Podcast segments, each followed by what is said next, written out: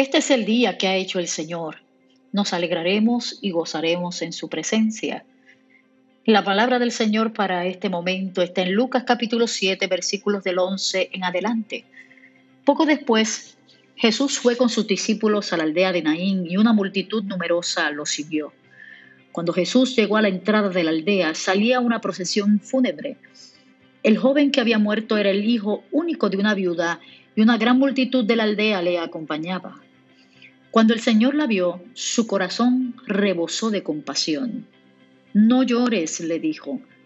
Luego se acercó al ataúd y lo tocó y los que cargaban el ataúd se detuvieron. Joven, le dijo el Señor, te digo, levántate.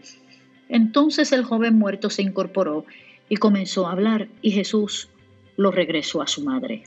Un gran temor se apoderó de la multitud y alababan a Dios diciendo, un profeta poderoso se ha levantado entre nosotros.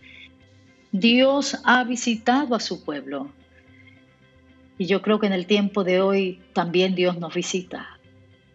¿Cómo va a ser, pastora? Estamos viviendo un tiempo mortuorio, un escenario trágico. Pues sí, de la misma manera que aquella mujer viuda iba a enterrar a su único hijo y su única esperanza de supervivencia, Ahí llega Jesús en el momento oportuno.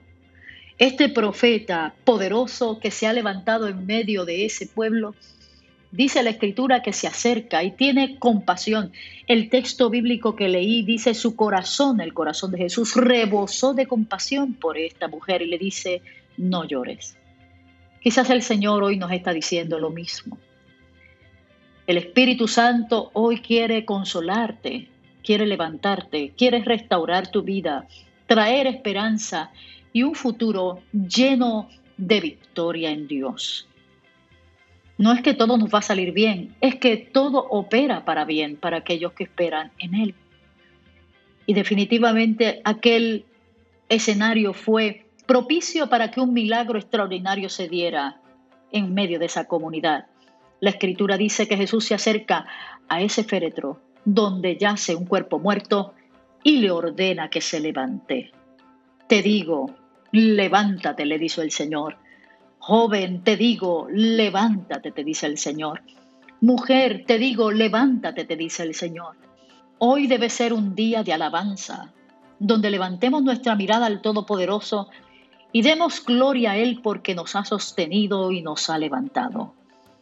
Y como dice el texto, Adoremos al Señor diciendo, no solo un gran profeta se ha manifestado en medio de su pueblo, sino de que Dios mismo nos está visitando.